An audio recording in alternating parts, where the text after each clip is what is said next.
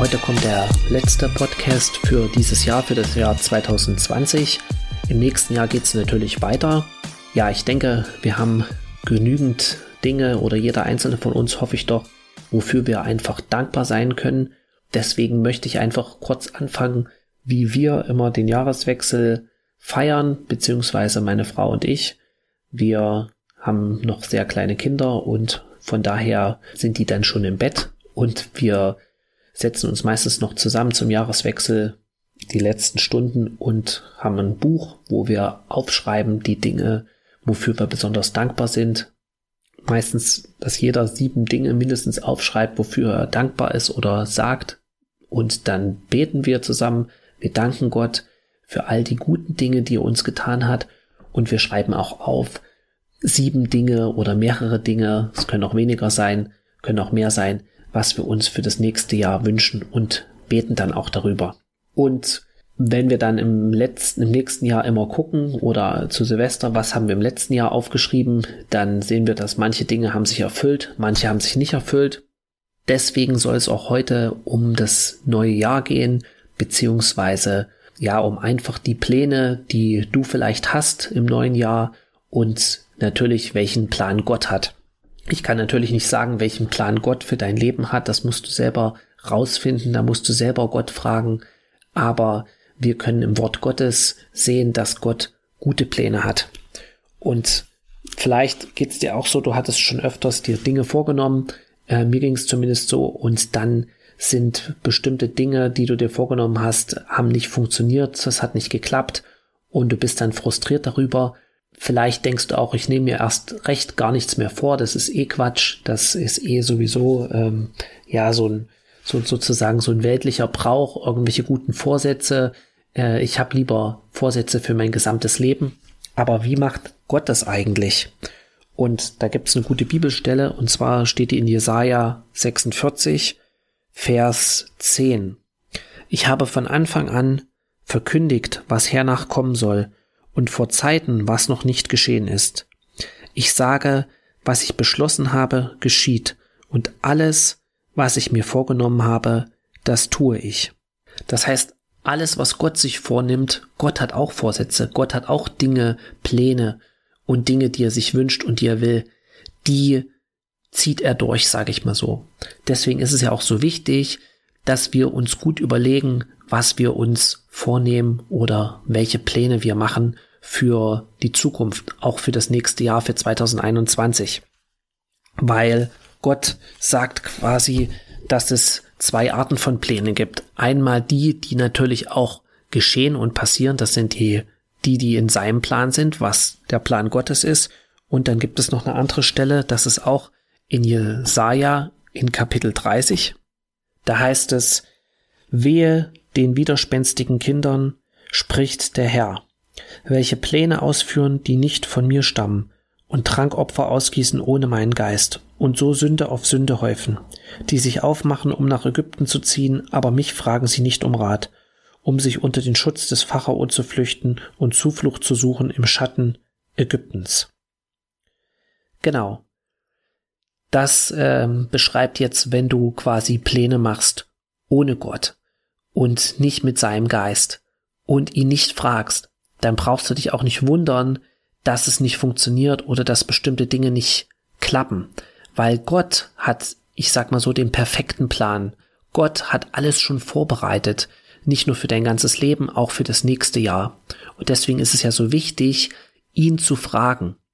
Und manchmal ist es so, dass wir so ein bisschen den Eindruck haben, ich weiß nicht, wie es euch geht, vor allen Dingen, wenn man sich mit anderen vergleicht, dass man irgendwie zu kurz kommt, dass man, ähm, ja, dass Gott einen vielleicht vergessen hat, dass ähm, es irgendwie scheinbar vielen anderen um dich herum in der Gemeinde besser geht, ähm, ob das nun finanziell ist oder ob das in der Familie ist oder in anderen Bereichen, dass sie vielleicht weniger Probleme haben mit ihren Kindern oder dass sie alle gesund sind oder was auch immer. Aber dass du manchmal das Gefühl hast, Gott, und was ist mit mir? Hast du mich vergessen? Und da möchte ich auch noch eine gute Stelle dazu lesen. Und zwar steht die im ersten Buch Samuel. Das hatten wir ja in der letzten Folge.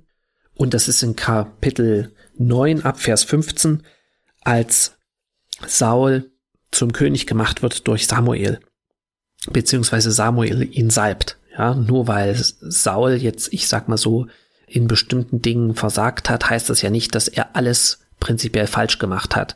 Und das heißt auch nicht, dass wir keine Lehren mehr aus dem Buch ziehen können oder aus seinem Leben oder prinzipiell nur das Schlechte nehmen sollen, wie man es quasi nicht machen soll. Ja, Saul hat auch bestimmte Dinge richtig gemacht und wir dürfen auch nicht vergessen, Gott hat ihn ausgewählt, weil er nämlich einen Plan hatte mit ihm und er wollte eigentlich, dass alles gut läuft mit ihm. Ja, deswegen hat Gott ihn auch gesalbt. Ja, Gott sozusagen salbt niemanden, wo er von vornherein weiß, dass es sowieso 100% schief gehen wird. Äh, das würde dem Wesen Gottes widersprechen.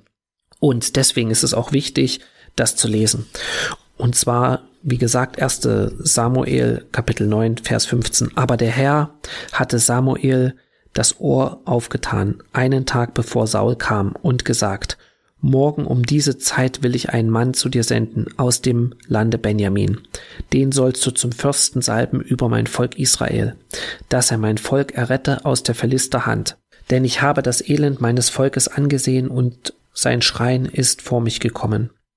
Genau, also hier ist auch wieder, warum Gott Menschen beruft, warum Gott auch seine, sag ich mal, sein kostbares Öl, sein Salböl, seine Kraft, seine Salbung auf Menschen gibt, um anderen zu helfen, ja, um das Volk Israel zu retten, ja, weil er hat ihr Schreien gehört.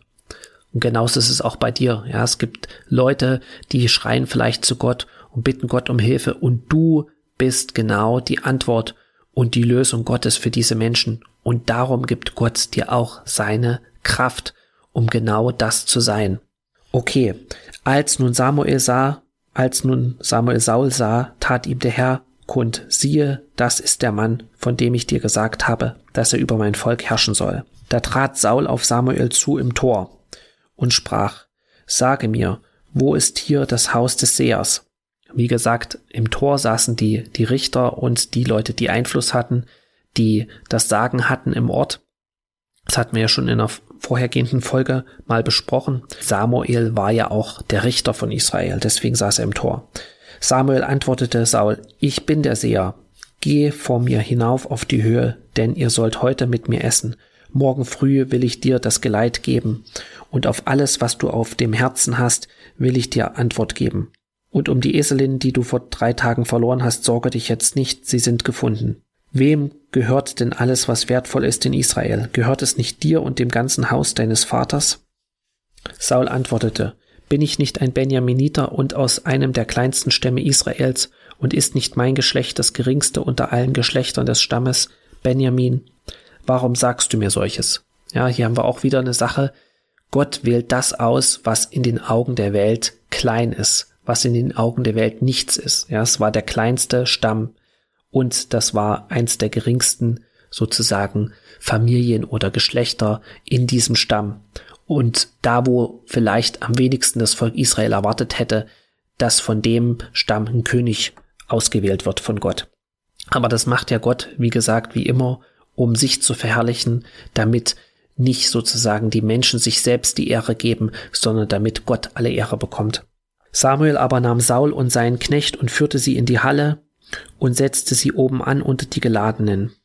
Und das waren etwa dreißig Mann. Und Samuel sprach zu dem Koch, Gib das Stück her, das ich dir gab, und dabei befahl, du solltest es bei dir zurückbehalten.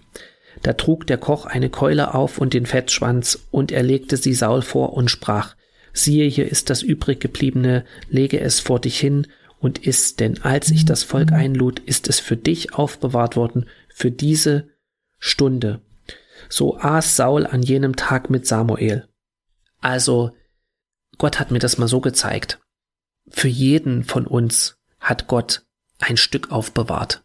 Ja, in seinem Reich oder an seinem Tisch muss niemand Hunger leiden. Deswegen heißt es ja auch, du deckst mit dem Tisch im Angesicht meiner Feinde im Psalm 23, Vers 5. Das heißt, wenn du am Gottes Tisch sitzt, wirst du nicht zu kurz kommen.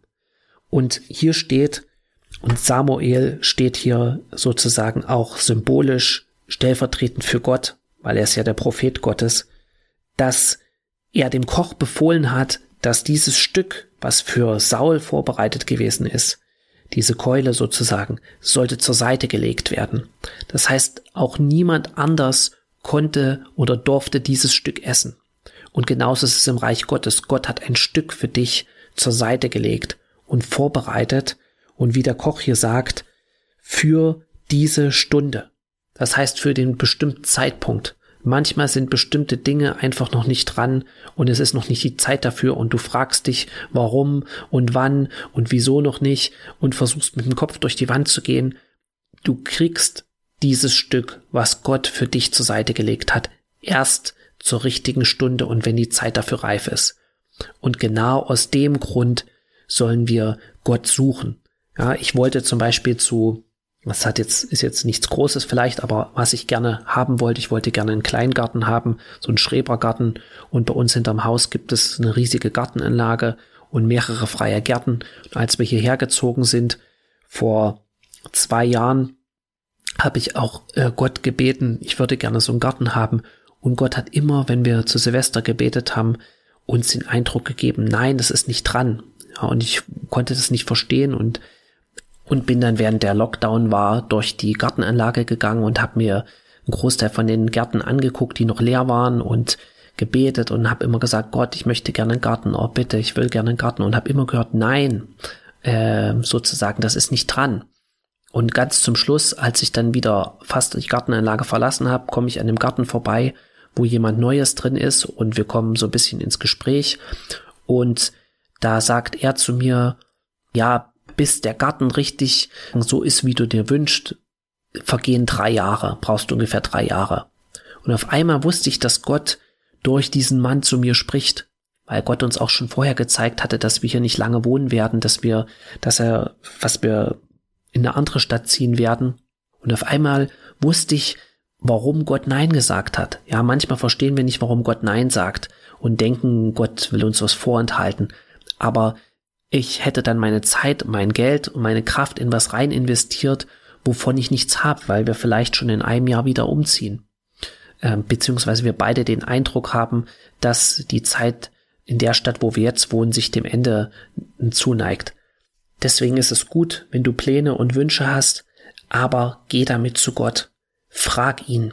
Und in diesem Sinne möchte ich mich auch nochmal bedanken oder möchten wir uns bedanken bei all den Hörern, äh, inzwischen äh, haben äh, Leute aus auch verschiedensten Ländern äh, den Podcast gehört oder hören ihn regelmäßig aus Deutschland, Frankreich, USA, aus Russland, Hörer aus den Niederlanden, aus Norwegen und auch in Deutschland äh, aus den unterschiedlichsten Bundesländern, also aus äh, Berlin, Hamburg, Niedersachsen, äh, Bayern, Baden-Württemberg, Sachsen, Sachsen-Anhalt, Thüringen, Hessen, also wir wollen uns auch bei euch bedanken, dass ihr ja zuhört und ich hoffe, dass es euch auch was bringt. Und wenn es euch was bringt und euch weiterbringt, dann bitte teilt es und gebt es weiter an eure Freunde und Familienangehörigen. In diesem Sinne wünsche ich euch einen guten Start ins neue Jahr.